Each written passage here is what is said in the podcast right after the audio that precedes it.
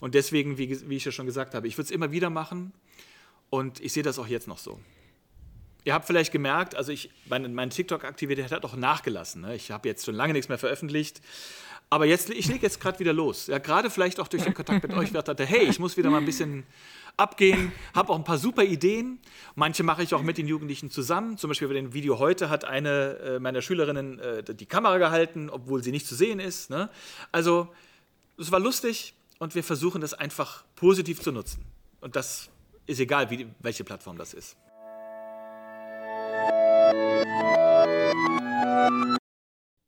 Guten Tag und ein schniekes Willkommen zum Podcast Digitale Jugendarbeit. Hier tauchen wir mit ExpertInnen in die Welt der digitalen Jugendarbeit ein. Gemeinsam besprechen wir die Chancen und Herausforderungen der digitalen Zukunft und plaudern ein bisschen aus dem Nähkästchen. Wir, das sind übrigens Theresa und Gustav. Zusammen arbeiten wir bei der gemeinnützigen Jugendforschungsorganisation Youth Policy Labs im Projekt Freiraum Digitalisierung. Dort entwickeln wir gemeinsam mit fünf PartnerInnen-Organisationen ein kostenloses, modulares Trainingsprogramm für Digitalität und Jugendarbeit. Dieses publizieren wir Stück für Stück auf unserer Webseite digitalejugendarbeit.de. Wir wünschen dir viel Freude beim Zuhören. Ja, ich finde, da hast du wieder ganz, ganz viele wichtige Punkte angesprochen und ich finde vor allen Dingen das, was du gesagt hast mit dem Abbau von der Angst. Das ist ja auch was, äh, was uns in unserem Projekt ganz wichtig ist, ein bisschen so diese Angst äh, vor der Digitalisierung abzubauen. Und äh, ja, das hat für mich gerade einfach sehr viel Sinn ergeben, dass das eben nicht sowas ist, wenn, wenn ich ankomme als Jugendliche, ähm, dann wird nicht sofort der Zeigefinger gehoben, sondern ich habe das Gefühl, dass das ist da, das wird genutzt und das gibt mir dann natürlich auch einen sicheren Raum darüber zu sprechen ähm, und da, mich nämlich auch auszuprobieren. Genau. Und ähm, ja, äh, das fand ich war einfach eine sehr äh, Antwort, die sehr viel Sinn ergeben hat für mich gerade.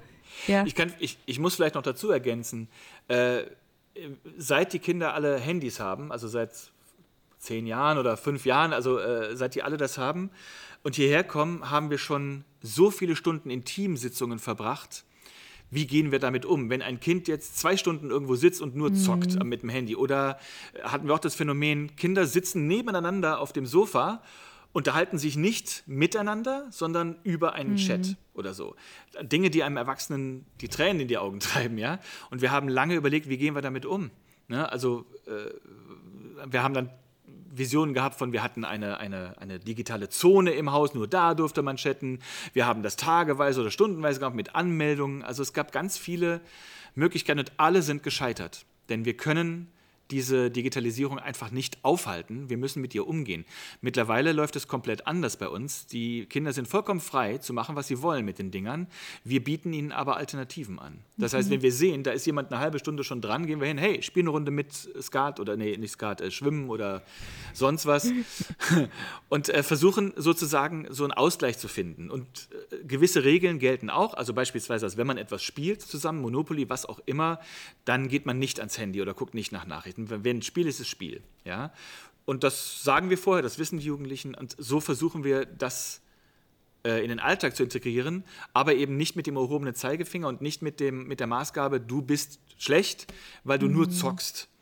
Weil das ist eine negative ja. Grundhaltung, die die Jugendlichen nur dazu bringt, zu sagen, na gut, da gehe ich da halt nicht mehr hin. Oder dann verheimliche ich halt, was ich mache. Ja? Äh, okay, aber ich wollte jetzt nicht nochmal zu weit ausholen. Nee, äh, war ja auch aber wieder interessant, äh, deine Erfahrung da zu hören. Okay. Ähm, und was ich auch äh, gerade beziehungsweise vorhin noch äh, gedacht habe, du hast dann ja auch schon angesprochen, dass diese ganzen Livestreams, die ihr gemacht habt, so am Anfang, dass das äh, das Interesse daran ja auch nachgelassen hat. Und das fand ich jetzt auch nochmal ja. interessant, dass quasi jetzt durch diese Pandemiesituation man auch mitkriegt, okay, wo hört es dann aber irgendwie auch auf mit der Digitalisierung so? Und wo kommt dann auch ja. von den Jugendlichen selbst dann, äh, also beziehungsweise nicht, nicht, nicht, wo kommt ein Interesse, sondern wo merkt man dann auch, okay, da will jetzt vielleicht auch mal jemand wieder raus aus dem digitalen Raum. Also das fand ich noch ganz ja. äh, spannend, das, äh, was du da vorhin gesagt hast und auch in Bezug jetzt auf ähm, diese Frage. Genau, ähm, mhm. aber ich habe noch äh, eine Frage zu TikTok. aber da geht's. Äh, ja, TikTok scheint ja ein ja, großes Thema zu sein. Ja, es war tatsächlich, ne? ach genau, das haben wir noch gar nicht erwähnt. Das kann ich an der Stelle vielleicht nochmal sagen, weil wir haben dich ja tatsächlich über TikTok äh, entdeckt, als wir für einen äh, Artikel so. recherchiert haben äh, über TikTok und Jugendarbeit. Genau, deswegen ist das ein bisschen yeah. viel Thema heute. Genau, ähm, jetzt okay. die nächste Frage ist eben noch so, weil ähm, auch darüber hast du jetzt schon gesprochen, darüber, dass es da ja immer gewisse Trends gibt. Und TikTok hat ja, also wie eigentlich jedes soziale Netzwerk, aber eigentlich auch jeder soziale Raum im Analogen, so eine sehr eigene Sprache und äh, bringt eine sehr eigene Art und ja. Weise, sich auszudrücken mit. Und ich finde jetzt äh, von den Videos, die ich gesehen habe von dir, äh, dass du es sehr gut geschafft hast, diese Ausdrucksweise zu adaptieren. Ähm, und du bist ja auch äh, relativ erfolgreich dabei. Ich glaube, hast du selber gesagt, ihr hattet zwei virale Videos und ich glaube, dass Videos ja. mit den meisten Klicks irgendwie 840.000 Klicks oder was. Also das ist ja schon ja. Äh, ja, nicht schlecht. Respekt. Genau, und ja. Also ich, ich, muss, vielleicht, entschuldige, dass ich unterbreche, nur das war auch, das war auch eine wirklich wichtige Erfahrung für mich. Äh, ich, ich, ich, vielem stehe ich halt, wie ich ja sagte, skeptisch gegenüber, aber ich konnte nachvollziehen, was der mhm. Reiz von TikTok ist. Weil ich, als ich dieses Video gepostet habe und innerhalb von zwei Stunden kamen Zehntausende von Likes. Ich konnte das Handy gar nicht erst anmachen, dann waren schon wieder 3000 mehr oder 200 mehr oder wie auch immer. Das war ein unglaublich befriedigendes Gefühl. Man fühlte sich erfolgreich, man fühlte sich bestätigt. Das, also das muss ich selber sagen, ich habe das so erfahren. Und das war für mich deswegen, weil ja eben, was habe ich von den Jugendlichen mhm. gelernt? Ich habe gelernt, äh, was der Reiz daran ist. Ja? Und äh, weil das, das, ich hatte dann versucht, weiter das wieder zu schaffen. Also ich wurde nicht süchtig, aber ich habe es wieder versucht, habe es einmal wieder geschafft, aber seitdem nicht mehr. Weiß nicht wieso. Der Algorithmus ist halt undurchdringlich. Aber äh, wenn es jetzt passieren würde, es wäre einfach ein geiles Gefühl, muss man einfach so sagen. Und deswegen kann ich verstehen, warum die hier wirklich stundenlang sich Sachen ausdenken und machen, weil sie alle auf diesen Kick hoffen. Ja, und äh, das kann ich also nachvollziehen. Auch wenn man natürlich auch hier die Gefahren, Sucht und so weiter sehen muss, keine Frage. Aber es war schön, dass man am eigenen, also nicht schön, mhm. aber es war interessant, das mal am eigenen Leib zu erfahren. Okay, wollte ich nur erzählen, ich wollte dich nicht unterbrechen. Ja, nee, ist ja spannend, weil äh, man hört ja oft so oder ähm, beziehungsweise der Gedanke ist ja oft, dass äh, wenn man selber was produziert, äh, in, in, den Medien quasi selber Content produziert, darum wird es auch gleich gehen in der nächsten ja. Frage, ähm, dass das eigentlich auch die beste Medienbildung ist. Und das ist ja auch ganz lustig, wenn das jetzt auch andersrum funktioniert quasi nicht. Die Jugendlichen machen selber was und dadurch lernen sie dann am meisten, sondern du, du machst es selber und äh, hast dann dadurch auch diesen Einblick und äh, verstehst diese Lebensrealität ja. viel besser. Ähm, genau, so, aber um jetzt zu meiner Frage zu kommen, es geht wie gesagt auch um ja. Content-Produktion, äh, wenn ich so mal so anglizistisch werden darf. Ähm, genau, und, mhm. und zwar wäre die Frage eben, weil du so erfolgreich bist mit der mit deinen Videos da. Kannst du uns vielleicht einmal durch den Prozess führen, äh, den du da durchgehst, wenn du sowas postest? Also vielleicht einmal von der Ideenfindung bis hin zum Posting. Wenn ich jetzt Jugendarbeiterin bin und sage, ich möchte auch solche Videos drehen, ob das jetzt auf TikTok ist oder woanders und ich möchte damit irgendwie digitale Jugendarbeit machen, wie, wie gehe ich denn dann vor? Wie produziere ich einen Hit? ähm, jetzt speziell auf TikTok bezogen oder generell? generell? Also wie du oder? möchtest. Also. Ja. ja. Also, äh, ich habe mal, ich bin Filmfan und habe mal ein Buch gelesen über Hollywood. Und äh, der berühmte Drehbuchautor hat in seinem Buch geschrieben, äh, dass es in Hollywood nur eine Regel gibt und die lautet: Niemand weiß etwas. Das heißt, niemand weiß, was wird ein Hit und was nicht. Und das ist bei TikTok oder anderen eigentlich genauso. Äh, es, viel Kritik von den Jugendlichen selbst kommt ja über TikTok, dass die sich manchmal super viel Mühe geben, eine richtig klasse Idee haben, die vielleicht sogar noch aufwendig zu produzieren ist, und dann hat man da vielleicht 50 Klicks oder so. Und andere, die sabbern in die Kamera und sonst gar nichts und die kriegen Millionen oder so. Das ist äh, nicht nachvollziehbar. Deswegen, wenn die Frage ist, wie produziert man einen Hit, die kann ich nicht beantworten, weil ich glaube, es gibt darauf keine Antwort. Also jedenfalls keine schlüssige.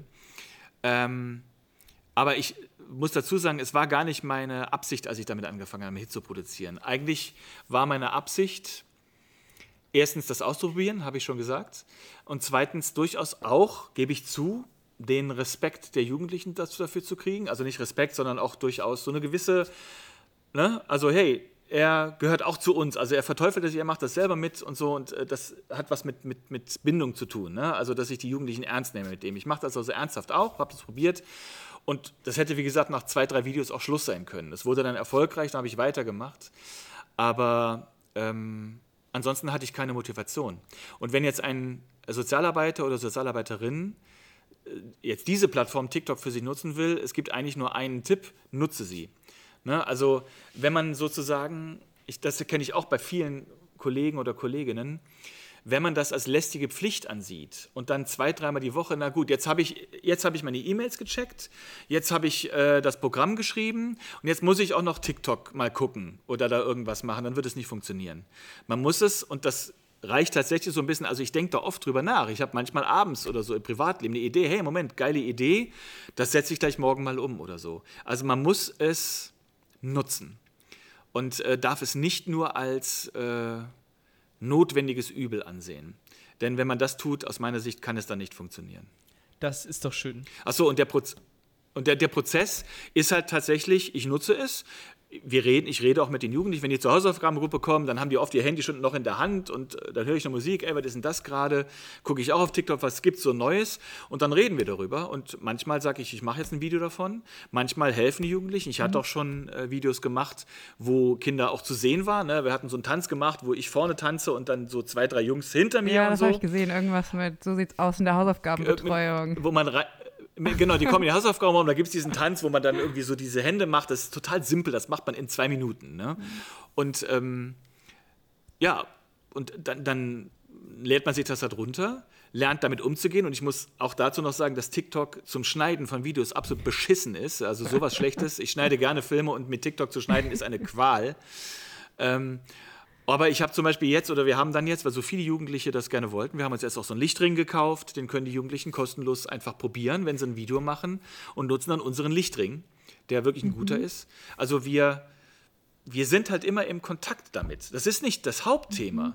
aber es ist Teil der Wirklichkeit, genauso wie auch ähm, Instagram oder das neueste Videospiel, äh, jetzt Assassin's Creed Valhalla, da fragt man die Jugend, wer spielt das? Wer spielt das nicht?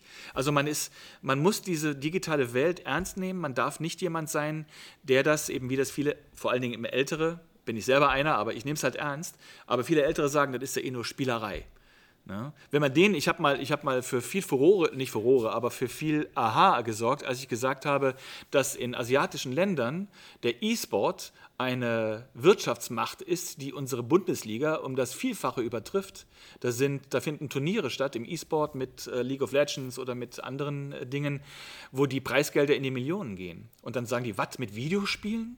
Das heißt, die haben immer noch so diese alte Vorstellung, dass alles, was mit, jetzt nicht nur Videospiele, alles, was mit digital zu tun hat, irgendwie nur Spielerei ist oder nur eine Phase oder nur ein lästiges Übel, weil die Kinder das halt dummerweise machen.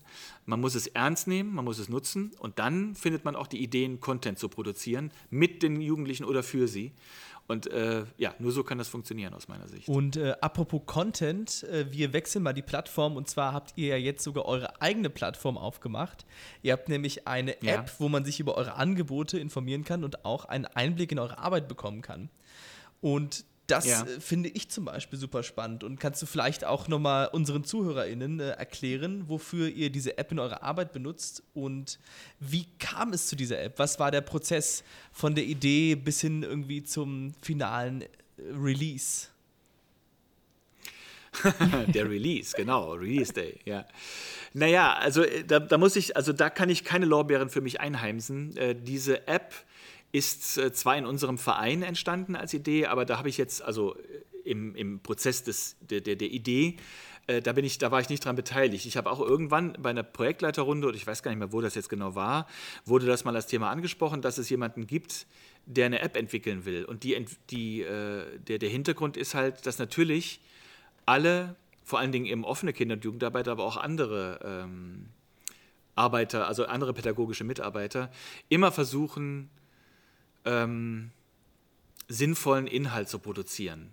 Und äh, eine App ist halt etwas völlig, also wenn ich, wenn ich auf Instagram eine Werbung schalte, dann sehen das die Leute, die auf Instagram sind und die, ähm, die einen Account haben und die, die, die mich kennen oder die, die immer kennen. Aber wenn du eine App hast und man könnte zum Beispiel sagen, die ist erstens sicher, um das, die, äh, die Angst der Eltern zu zerstreuen. Und zweitens ist sie sinnvoll, also nützlich, beispielsweise indem man sich eintragen kann für bestimmte Gruppenangebote, indem man das Programm abrufen kann, wenn es wieder aktuell ist und so. Ähm, das ist dann so ein Alleinstellungsmerkmal. Man geht nicht auf Instagram, wo alle sind, sondern man hat auf seinem Handy eine App, da steht immer drauf, oder auch andere Jugendeinrichtungen drückt da drauf und hat dann eine personalisierte Startseite, wo dann das steht, wofür man sich interessiert. Ähm, ja, das war, das war so die Idee. Und zwar und, und äh, eben, wie gesagt, die Sicherheit, ne, dass man jetzt nicht auf einen großen Konzern wie Facebook oder Instagram oder andere äh, Plattformen oder TikTok ausweichen muss, sondern dass das ein Server ist, der in Deutschland steht und der überwacht wird und der geschlossen ist und wo man kein Passwort braucht, wo man keine E-Mail-Adresse angeben muss oder sonstige Daten äh, angeben muss. Das kann man vollkommen anonym nutzen. Ja? Man kann die App bei uns freischalten über mein Handy, so ist mein Diensthandy, ohne dass man sich da quasi ähm, outen muss, wer man ist oder so. Ja, das war der Hintergrund. Ist natürlich vor allen Dingen äh, nach dem ersten Lockdown, als wir geöffnet haben, wieder aktiv gewesen, weil man sich dadurch anmelden konnte zu bestimmten Kursen. Jetzt hat sie ein bisschen dasselbe Schicksal wie, ähm, wie die Livestreams. Es ist jetzt weniger geworden. Ja? Was aber auch daran liegt, dass wir im Prozess beispielsweise auch des Fachtages nach neuen und noch besseren Plattformen gekommen sind und wir suchen sozusagen so eine Zauber-App, die nicht nur das macht, sondern die uns auch als Kollegen untereinander vernetzt. Ja? Und äh, die ist die wird entwickelt, aber ich bin nicht Teil des Prozesses, deshalb weiß ich nicht, wie weit es ist.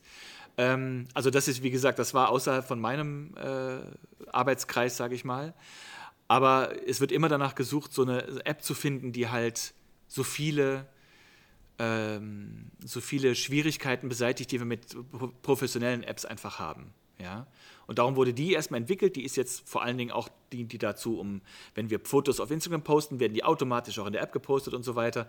Ne? Also das ist momentan noch ein erster Beginn für so eine Zauber-App, die sowohl Lehrer als auch Eltern als auch Schüler, also Besucher und uns in Kontakt hält. Aber wie lange es dauert, bis die so wirklich umfassend ist, das kann ich auch noch nicht sagen. Ja, ja aber du hast da ja jetzt auch schon äh, ein ganz wichtiges Thema angesprochen und zwar, äh, dass Digitalisierung nicht immer bedeutet, was machen da eigentlich die Jugendlichen und wollen wir mitmachen und wenn ja, wie, wo, was, sondern dass es natürlich auch darum geht, wie kann ich das als Jugendarbeiter in meinem Alltag nutzen und wie kann ich zum Beispiel ja. äh, besser kommunizieren, besser interagieren mit meinen Kolleginnen.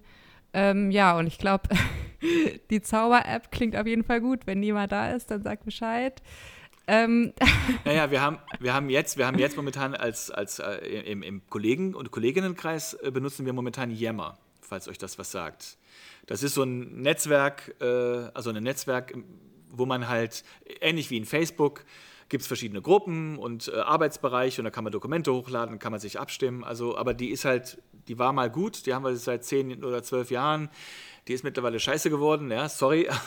Und wir werden jetzt wahrscheinlich auf Teams ausweichen und äh, so im nächsten Jahr. Also wir sind auch da konstant auf der Suche, aber eigentlich hätten wir lieber eine App, die nur für uns ist und die auch entwickelt wird. Aber wie gesagt, soweit ist es noch nicht. Ja, aber das klingt auf jeden Fall nach einem sehr sinnvollen und vielversprechenden Plan. Du hast ja eben auch schon angesprochen, dass diese Idee eigentlich, also ich glaube auch die Idee zur App, die ihr jetzt habt, entstanden ist äh, auf dem Fachtag, den ihr organisiert habt. Und war, das war ähm, Genau, das war auch im Mai 2020 und zwar war das ein Online-Fachtag, ähm, den ihr organisiert ja. habt und ihr meint diesmal das Stadtteilzentrum Steglitz und nicht die immer. Und genau, um, ja, genau. Und auf diesem Fachtag ging es um digitale Beteiligung in der Jugendarbeit.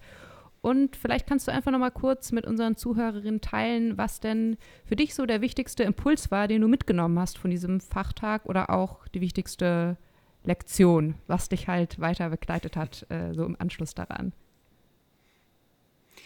Ja, das war ganz cool. Der Fachtag war eigentlich mal im letzten Jahr geplant, dass der analog stattfindet. Ganz normaler Fachtag, wo man sich trifft und dann kam halt Corona und äh, dann stand es auch mal auf der Kippe, ob der überhaupt stattfindet. Und dann haben wir gesagt, wir machen jetzt aus der Not eine Tugend und machen den einfach digital und nehmen auch die Digitalisierung äh, in den Fokus was den Fachtag. Vorher war das gar nicht so unbedingt so. Es hätte auch andere Themen gegeben, aber äh, ist ja logisch, weil alle jetzt gelächzt haben nach äh, Möglichkeiten Digitalisierung. Der Fachtag war super cool, fand ich, einfach weil ich da eben das Gefühl hatte, was ich sonst, äh, habe ich ja eben von erzählt, nicht so hatte. Da waren alles Leute, die total offen waren für Möglichkeiten, was es gibt. Und wir hatten einige wirklich ähm, tolle äh, äh, Redner angefragt, die uns ein bisschen was erzählt haben, beispielsweise über so eine App, die man anpassen kann, äh, die für äh, Facharbeiter und Facharbeiterinnen gut geeignet wäre. Aber es gab eben auch ähm, einen quasi einen Raum, den man betreten konnte, wo man viel lernen konnte über Digitalisierung bzw. Nutzung digitaler äh, ähm, Formate für und mit der Jugendarbeit.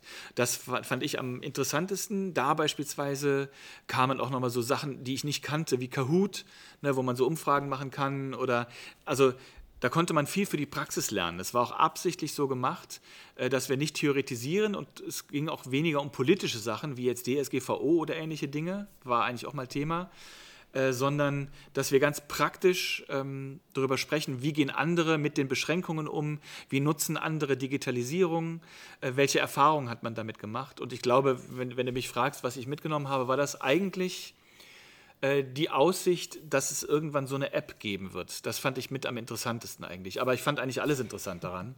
Auch äh, die anderen Plattformen, mir fallen sie gerade gar nicht mehr ein, es waren Dutzende, ne, was man so machen kann. Ich habe einige davon noch genutzt und nutze sie heute noch, andere fand ich nicht so doll, aber das ähm, war insgesamt ein unglaublich interessanter Erfahrungsaustausch und das habe ich von dem Fachtag mitgenommen. Also die praktische Arbeit mit der Digitalisierung. Es gibt da ja, glaube ich, auch ein Dokument, wo das dokumentiert ist, was ihr besprochen ja. gemacht habt auf diesem Fachtag. Das kann man, ähm, also falls sich jemand dafür interessiert, auch auf der Webseite des Stadtteilzentrums Steglitz ähm, sich genau. anschauen.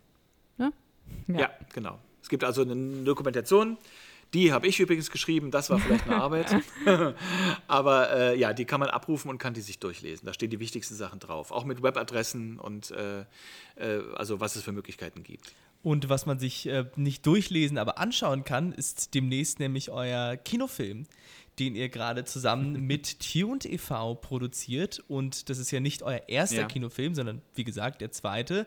Der erste, den gibt es schon auf YouTube, auch sehr erfolgreich. Und dieser Spielfilm sollte ja theoretisch auch in einem Kino Premiere haben. Also wirklich.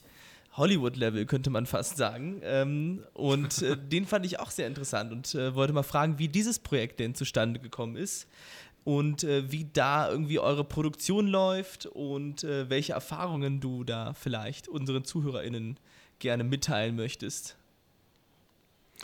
Also da könnte ich jetzt drei Stunden reden, weil das ist wirklich mein Herzensprojekt. Ich bin seit meiner frühesten Kindheit absoluter Filmfan und eigentlich war mein Traumberuf Filmregisseur. Das hat aus diversen Gründen nicht geklappt. Aber ich ähm, ich bin der Meinung, dass gerade in der offenen Jugendarbeit ist man in den Dingen am besten, die man gerne macht. Ja? Und äh, Film ist meine Leidenschaft. Und ich habe Nico Hartung äh, von Tuned e.V. schon vor, ich weiß gar nicht, vor 15 Jahren kennengelernt. Da war er bei uns in der immer mal mhm. Praktikant. Und wir haben uns nie aus den Augen verloren. Er hat dann noch mal, er macht und er macht auch heute noch unser Tonstudio. Er ist also Musiker und Tontechniker und äh, macht halt hier ein Angebot auf Honorarbasis. So, und ähm, wir sind beide Filmfans, haben wir dann festgestellt. Und äh, irgendwann kam mal die Idee auf, wir machen mal einen Film. Aber, und das ist jetzt so der Unterschied, es werden natürlich viele Filme gemacht in Schulprojekten oder ähnlichem. Wir wollten versuchen, ein möglichst hohes Produktionsniveau äh, aufrechtzuerhalten. Das heißt, es ging weniger darum, mit dem Film Inhalte zu transportieren. Also es gibt wahrscheinlich Milliarden Filme über Mobbing, die von Schülergruppen gemacht sind, die sind auch alle ganz toll.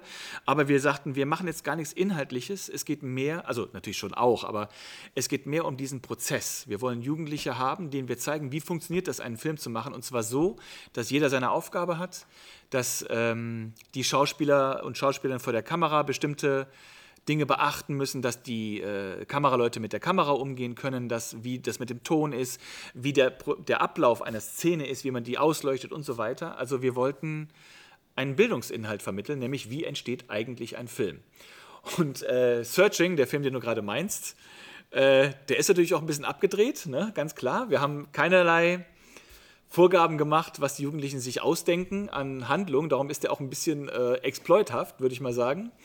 Aber ähm, also es gibt schon Brutalität, ne? Und, und es ist ganz merkwürdig dann mit Jungen, die verschwinden und so weiter. Übrigens, das äh, muss ich noch erzählen. Wir hatten insgesamt, glaube ich, waren 20 Jugendliche beteiligt an diesem Film, ziemlich genau die Hälfte Mädchen und Jungs.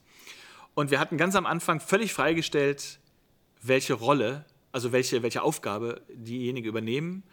Und ähm, dann haben sich alle Mädchen für Aufgaben vor der Kamera entschieden, also Schauspielerei, und alle Jungs für Aufgaben im technischen Bereich, also hinter der Kamera, Ton, äh, Kamera. Was immer so ein bisschen komisch ist, weil man denkt, naja, Gleichberechtigung und Gender und wie auch immer, warum ist das trotzdem noch so?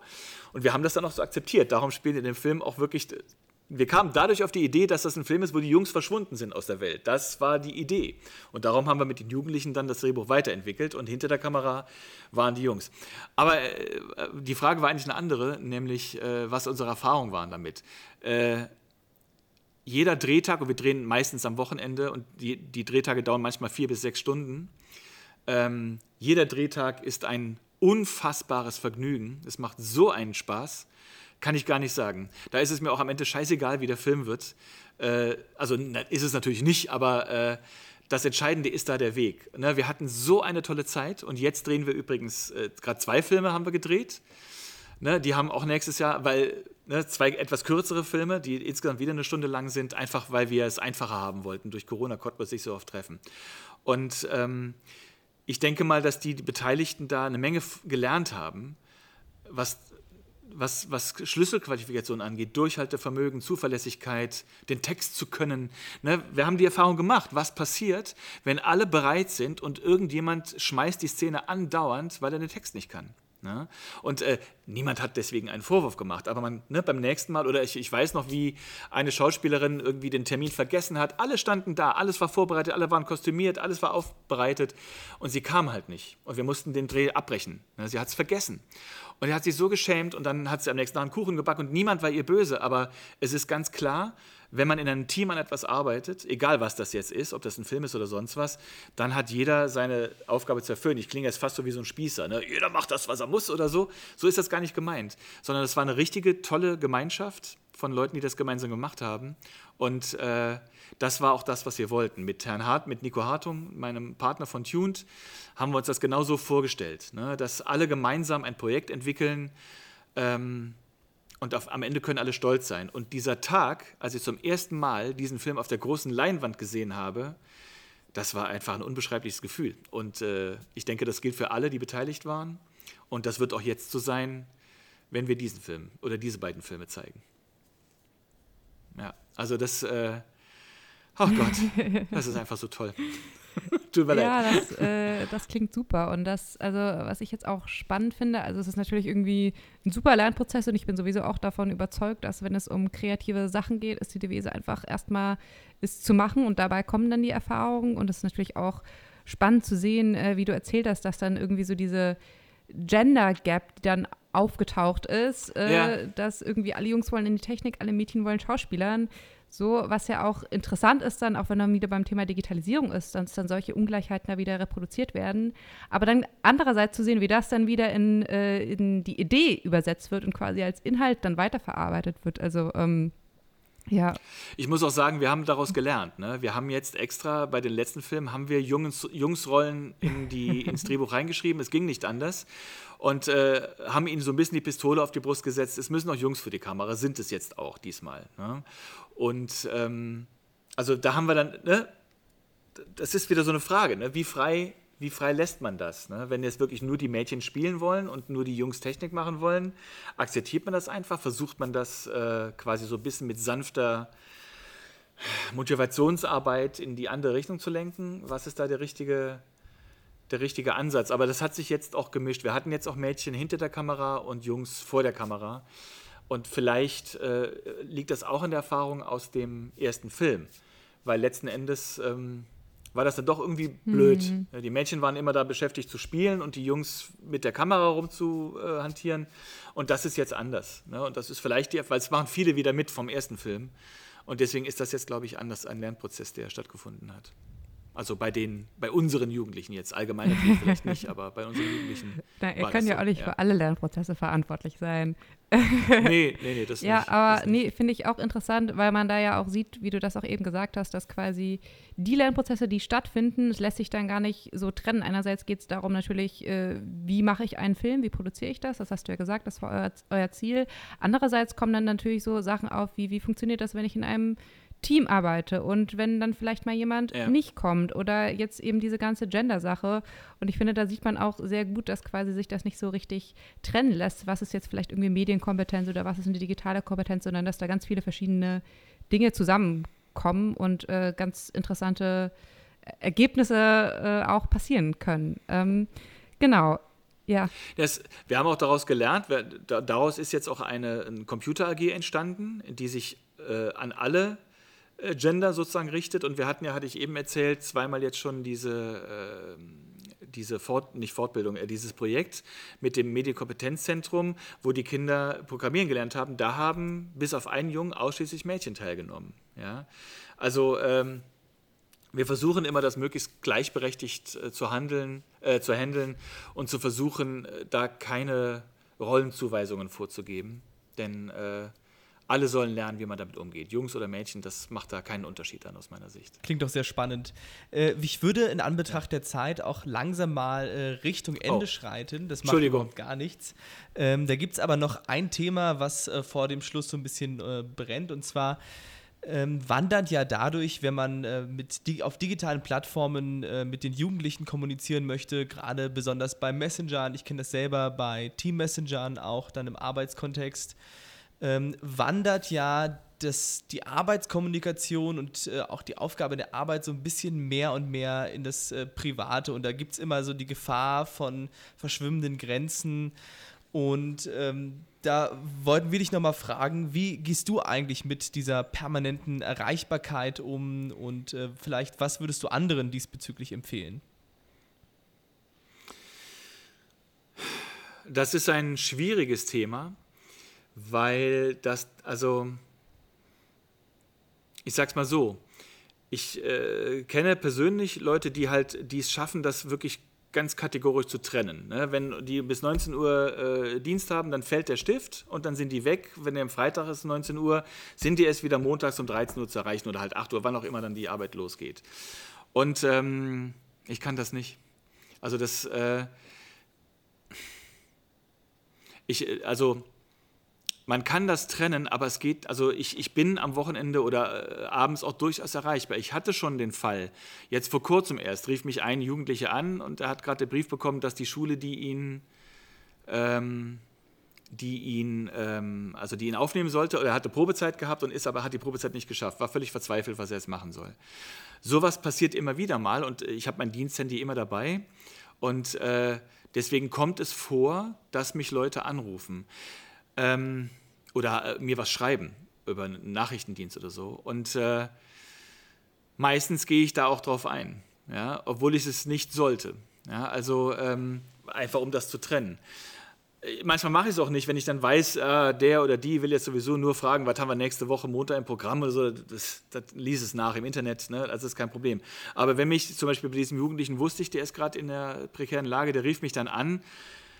Äh, ich weiß, ähm, dass sein Seelenheil jetzt nicht unbedingt davon abhängt, dass er mit mir unbedingt reden muss. Ja, also jetzt in dem Moment. Trotzdem kann ich dann einfach nicht das zurückweisen. Also das, äh, da verschwimmen natürlich so ein bisschen die Grenzen zwischen Arbeit und Privat. Wir gehen natürlich damit um, dass wir diese Kontakte, die in der Freizeit laufen, öffentlich machen. Also in unserer Teamsitzung ist immer ein Punkt, äh, ähm, welche Kontakte gab es noch und dann wird auch darüber gesprochen. Ne? Zum Beispiel, ich muss mit dem und dem, wir würden uns nie treffen mit Jugendlichen oder so, aber äh, eine Kommunikation über Plattformen findet statt. Auch manchmal am Wochenende spielen wir manchmal Fortnite und dann sind da noch Jugendliche von uns drin. Wir thematisieren das im Team. Äh, wir sprechen auch in Einzelfallgesprächen über, zum Beispiel, braucht jemand gerade besonders Hilfe oder ist das nur einfach jemand, der ein bisschen, weiß ich nicht, äh, einen Gesprächspartner sucht oder so und äh, versuchen das so gering wie möglich zu halten. Aber Es ist halt nicht immer möglich. Und ich finde das auch okay, dass es nicht immer möglich ist. Wenn man irgendwie in, in einem Büro arbeitet oder von mir aus auch in der Schule, ist das vielleicht nochmal was anderes. Da gibt es bestimmte Arbeitszeiten. Aber ich sage immer, die offene Jugendarbeit, also bei uns, das ist so eine Art verlängertes Wohnzimmer. Ne? Also die Kinder und Jugendlichen sollen sich hier wohlfühlen und ähm, sollen Vertrauen haben. Also finden Vertrauen, also dass wir sie nicht verurteilen, wenn sie, egal was sie für ein Problem haben. Und das ist nicht an Zeiten gebunden. Ja, und äh, deswegen, gerade in der Pandemie, war ich täglich außerhalb meiner Arbeitszeit in Kontakt mit Kindern und Jugendlichen, weil es gar nicht anders ging. Jetzt ist das vielleicht ein, zweimal, ein, zweimal im Monat oder so, aber ich gehöre nicht zu denjenigen, die dann nicht erreichbar sind, nur weil sie Feierabend haben. Ja? Also eigentlich ein heikles Thema, denn da spielt viel mit aber so habe ich das für mich gelöst oder so haben wir das hier für uns gelöst. Ja, also wir sind immer erreichbar, aber nicht um jeden Preis, sag ich mal so. Ne? Also nicht, wenn jetzt jemand nur irgendein, irgendwas Unwichtiges wissen will oder so. Ja, also Manchmal hat man ja, ja, auch Veranstaltungen oder so etwas in der Art, die dann sich natürlich auch in den Abend hinausziehen oder halt äh, am Wochenende gemeinsame Spiele die man dann mit den Jugendlichen ausübt? Na, wir, wir haben am Wochenende geschlossen, aber beispielsweise wir haben eine Helfergruppe und äh, das heißt äh, Jugendliche, die uns, äh, die uns helfen, so Blumen gießen und so ein Kram und die kriegen alle paar Wochen mal eine Belohnung. Das heißt, wir gehen am Sonntag mit denen bowlen oder in den Sprungraum oder spielen in der immer was oder kochen was. Und äh, da müssen wir uns natürlich dann erstmal an die also erstmal müssen die Eltern Bescheid wissen, na klar, ne, das äh, müssen einverstanden sein. Es gilt bei uns natürlich immer das Zwei-Augen-Prinzip, es sind immer zwei Betreuer da. Ähm, wir kündigen diese, äh, die Maßnahmen vorher natürlich an. Ne? Also, aber dass man sich am Wochenende mal dass man eine Aktion macht, das ist aber dann meist im Programm auch ganz offen enthalten. Das ist natürlich, oder wir haben mal Brunch angeboten für die älteren Jugendlichen. Sowas findet statt, aber ja, ich kann nur sagen, äh, wir versuchen Privat und Beruf zu trennen. Das klappt aber, das kann aus meiner Sicht in der offenen Jugendarbeit, also ich kann das nicht. kann es nur so sagen. Da ist wahrscheinlich jeder anders. Ja? Und äh, ich bin so, ich, ich kann das nicht 100% trennen. Dann äh, wagen wir nochmal den äh, Bogen zurück zur Digitalisierung. Und zwar vielleicht nochmal, welche Abschlusstipps hast du äh, für JugendarbeiterInnen, die die Digitalisierung gerne ähm, mehr in den Alltag integrieren möchten? Beziehungsweise die Möglichkeiten der Digitalisierung und äh, vielleicht nicht wissen, wo sie anfangen sollen? Ja, ähm. Mh hm. Also ich glaube, da trifft das zu, was ich eben schon mal gesagt hatte. Man muss die Sachen nutzen und man muss sie vor allen Dingen ernst nehmen. Ja, also äh, das heißt, wenn jetzt irgendjemand damit anfangen möchte, mit den Jugendlichen reden. Aber das ist natürlich auch sowas. Wenn ich zu einem Jugendlichen gehe und sage, ey, übrigens, du, ich wollte mal mit dir reden über die digital, was nutzt du denn so? Das funktioniert überhaupt nicht. Ja, also das geht gar nicht. Die riechen den Braten 15 Meilen gegen den Wind, dass wir jetzt mit ihnen pädagogisch sprechen wollen. Das ergibt sich, das ergibt sich zwischen Tür und Angel im Alltagsgespräch. Ne? Irgendjemand erzählt, ey, wie findest du denn den Tanz? Der ist ja geil oder so. Ne? Ja, finde ich auch. Und dann fragt man so nach und dann kommt, also man muss sich so ein bisschen dafür interessieren und das Ganze möglichst, ja, wie soll ich sagen, möglichst beiläufig halten. Es ergibt sich dann automatisch, es ergeben sich dann automatisch äh, Anknüpfungspunkte. Ja, bei mir war das, wie gesagt, alle haben Monate erst Musical.ly gemacht und ich habe immer so ein bisschen gesagt, ja, so, ne, immer nur dieses Tanzen. Fand es dann ganz toll, wie kreativ die waren, habe sie auch dann natürlich gelobt. Und als dann TikTok kam, haben wir lange drüber gesprochen, bis ich irgendwann mal, da habe ich keinem von erzählt, dieses eine Video gemacht habe, wo ich ums Haus rumgehe und äh, habe das sozusagen verbreitet. Und alle fanden es cool und hätten es alle doof gefunden, hätte ich es nicht gemacht. Ja? Also, ähm, was ich damit sagen will, ist, es nutzen, es annehmen, sich fühlen wie ein Kind, ja, um es blöd zu sagen, und einfach zu sagen, ich probiere es jetzt einfach mal aus und ähm, dann ergeben sich, also ich habe keine Vorurteile dagegen, ja. Ich bilde mir Urteile, keine Vorurteile. Die meisten, die das ablehnen, die haben Vorurteile. Einige Skepsis, habe ich ja eben schon gesagt, sind natürlich berechtigt, aber die kann man ja einfließen lassen. Aber man sollte die Vorurteile abbauen und versuchen, die positiven Sachen zu sehen. Das kann ich nur jedem raten, denn die gibt es aus meiner Sicht unbestreitlich, unbestreitbar. Ja. Ich weiß jetzt nicht, ob das der, die Art von Tipp war, die ihr hören wolltet. Wir wollten den. äh, wenn, ich, wenn ich noch einen anderen Tipp dann geben darf, der vielleicht noch praktischer ist, Es gibt auf YouTube ganz viele Videos, die, wo erklärt wird, wie TikTok und so weiter funktioniert. Jetzt nicht die kritischen TikTok ist scheiße, weil aus China Videos, sondern wo das erklärt wird, was man da machen kann. Das würde ich auch empfehlen, damit einfach anzufangen. Jörg, du hast es fast geschafft. Ja. du hast es fast geschafft. Gesch ja. Geschafft, okay. Also wir sind fast okay. am Ende angelangt. ähm, jetzt ja. kommt eigentlich nur noch ähm, der digitale Espresso. Das ist hier so unser kleines Schlussformat. Den gibt es quasi für jeden Gast. Okay. Das sind, äh, ist eine Fragenreihe, mit der wir gemeinsam einfach das Gespräch nochmal ein bisschen verdauen wollen. Und dafür mhm. möchten wir gerne von dir noch wissen, ähm, und das kannst du jetzt auch gerne ganz persönlich sagen, ähm, was ist denn deiner Meinung nach das Beste am Internet und hast du vielleicht noch einen digitalen Geheimtipp für unsere ZuhörerInnen?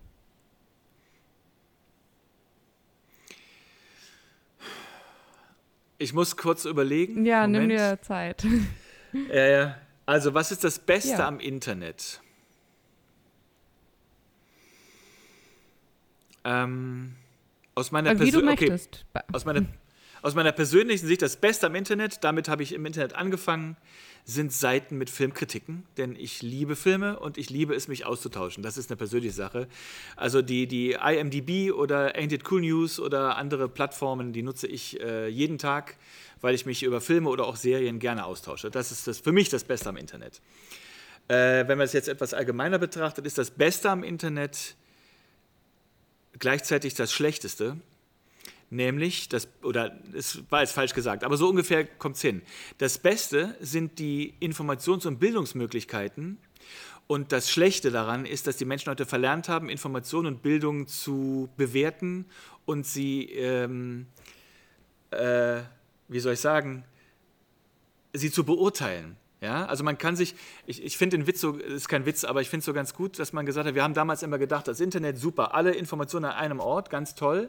Was wir damals nicht bedacht haben, als wir das Internet erfunden haben, wir Menschen, ist, dass eben jeder Idiot seine Meinung äh, äh kundtun kann und dass eben so viele Menschen dann wirklich Schwachsinn glauben, der an, an, an, an Unvernunft, sage ich mal, überhaupt nicht zu überbieten ist. Ja? Also, dass, dass Leute wirklich allen Ernstes glauben, um ein krasses Beispiel zu nennen, dass äh, eine Elite Kinder entführt und die zu foltern und Blut zu trinken.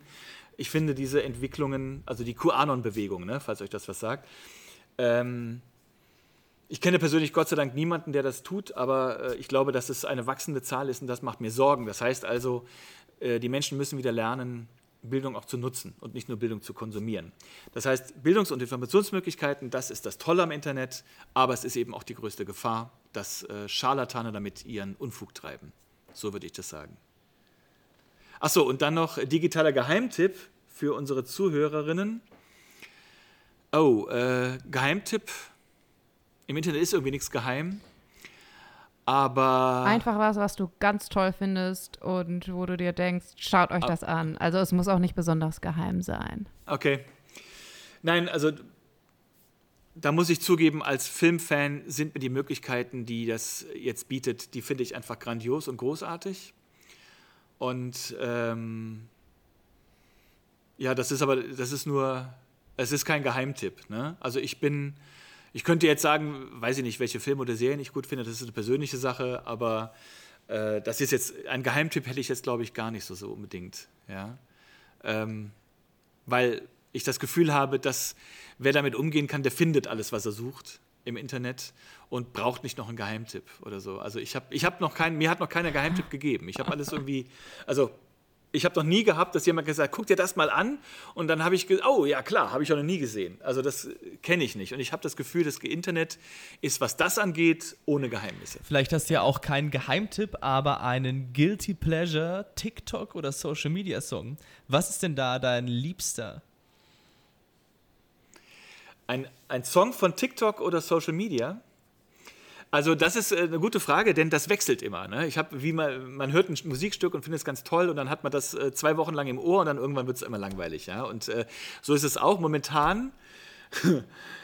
ich weiß jetzt gar nicht, ob ich das zugeben kann, weil da mache ich mich ein bisschen lächerlich. Also, ich habe, ich hab, wie ich finde, guten Musikgeschmack. Ich höre Filmmusik und auch andere Sachen oder auch Pop der 80er und so. Aber manchmal bringt meine Arbeit mich dazu, dass ich Dinge gut finde, die man als Erwachsener eigentlich gar nicht gut finden darf. Ja? Und äh, momentan ist das, äh, oh Gott, darf ich es wirklich sagen? Na gut, ich sag's. Momentan ist das BTS, ja, das ist so eine K-Pop-Gruppe. Ja, ich habe das Freunden von mir erzählt, dass ich da ein paar Songs echt ganz gut finde. Äh, zum Beispiel jetzt der aktuelle Song von BTS, wie heißt er noch? Äh, scheiße, habe ich gerade vergessen. Egal, so ein aktueller Song, das finde ich super, ja. Und das habe ich Freunden von mir erzählt, die fast die Freundschaft gekündigt haben. BTS, wie kannst du nur? Nein, nicht wirklich, aber also das ist momentan, ich höre mir den Song öfter mal an, einfach weil ich ihn cool finde. Und ich überlege mir jetzt schon, das ist dann meine, also wenn ich so Videos mache, dann mache ich die meistens zu einer bestimmten Musik. Und ich suche jetzt schon nach dem nächsten nach dem nächsten Video, was ich schneiden kann, meistens so, wenn wir Ausflüge machen mit der Immer oder sonst was, wo ich diesen Song dann nutzen kann, um damit ein Video zu schneiden. Ja? Das ist ne, meine Guilty Pleasure, dass ich manchmal Songs habe, die vielleicht meinem Alter oder meiner Lebenserfahrung nicht angemessen sind, aber ich finde sie trotzdem gut und scheiß drauf, was die anderen sagen. Exakt so. sowas wollten wir ja. hören. Vielen Dank. Okay. Ja, das ist doch ein schönes fast Schlusswort. Äh, da hast du ja genau die ja. kindliche Neugier, von der du gesprochen hast, äh, dass man sie braucht, äh, wenn man das machen möchte. Die allerletzte Frage Fall. ist jetzt, äh, knüpft an an die Frage, mit der wir angefangen haben. Und zwar haben wir ja Friedemanns Frage an dich weitergeleitet. Und in dem Sinne würden wir auch dich jetzt gerne fragen, welche Frage du an unseren nächsten Gast hast. Äh, erfahre ich, was das für ein Gast ist oder äh, ist das noch nicht klar oder sagt ihr mir das, das nicht? Das ist, äh, ist, noch nicht klar, deswegen kannst du es auch leider nicht erfahren. So, okay. Aber das ist so ein bisschen der Witz daran. Okay. Dann, da ich weiß, nicht weiß, wer das dann sein wird, äh, ich finde, das haben wir gar nicht angesprochen jetzt, äh, Digitalisierung in der Schule mhm. oder überhaupt äh, in Bildung. Und ich bin ein ich finde zum Beispiel gar ich, ich weiß gar nicht, was so schlimm daran ist, wenn die Kinder ihre Bücher digital mitnehmen auf irgendeinem Pad und nicht als echte Bücher. Ne? Ich lese echte Bücher und liebe echte Bücher, aber das ist oft ein Thema, wenn man mit Lehrern darüber spricht. Deshalb wäre meine Frage an den nächsten Gast, äh, wie ist der Stand der Digitalisierung in Schulen in 5, 10, 15 Jahren? Also was wünschen Sie sich da, oder der Gast sich da? Oder was, äh, was befürchtet er vielleicht auch? Also wie, weil die Schulen sind momentan digital extrem schlecht aufgestellt aus meiner Sicht. Manche nicht, aber die meisten. Und wie ist der Stand der Digitalisierung in Schulen in 5, 10 oder 15 Jahren? Das wäre meine Frage. Ja, super Frage. Die werden wir dann auf jeden Fall äh, so weiterleiten. Und äh, da musst du natürlich reinhören, um äh, die Antwort zu hören. Auf jeden Fall. Und ja, vielen Dank dir äh, für das Interview, äh, für deine ausführlichen Erzählungen. Ja, ich habe auf jeden Fall sehr viel gelernt. Ja, ich weiß zu viel, aber ich konnte nicht kürzer. Genau, das war Jörg Backes, unser digitaler Superstar aus dem Kinder- und Jugendhaus im Immenweg. Und äh, wir danken dir sehr, dass du dir die Zeit für uns genommen hast und hoffen, dass Gerne. es viel Spaß gemacht hat zuzuhören, dass äh, viel mitgenommen werden Auf jeden konnte. Fall. Wir jedenfalls konnten einiges mitnehmen. Und dann verabschieden wir uns und sagen nur noch schnell, dass äh, alle Leute, die äh, euch gerne nachschauen möchten, äh, gerne euren Content konsumieren möchten, was wir sehr empfehlen können, wir haben es mit Freuden getan, äh, die finden alle diese Menschen, die das gerne möchten, finden die Links zu allen euren Social Media Kanälen in den Show Notes. Schön, jetzt hätten wir das auch nochmal geklärt. Und damit äh, okay. bedanken wir uns, wir schließen die Folge und sagen Tschüss und bis zum nächsten Mal. Ja, tschüss und vielen Dank.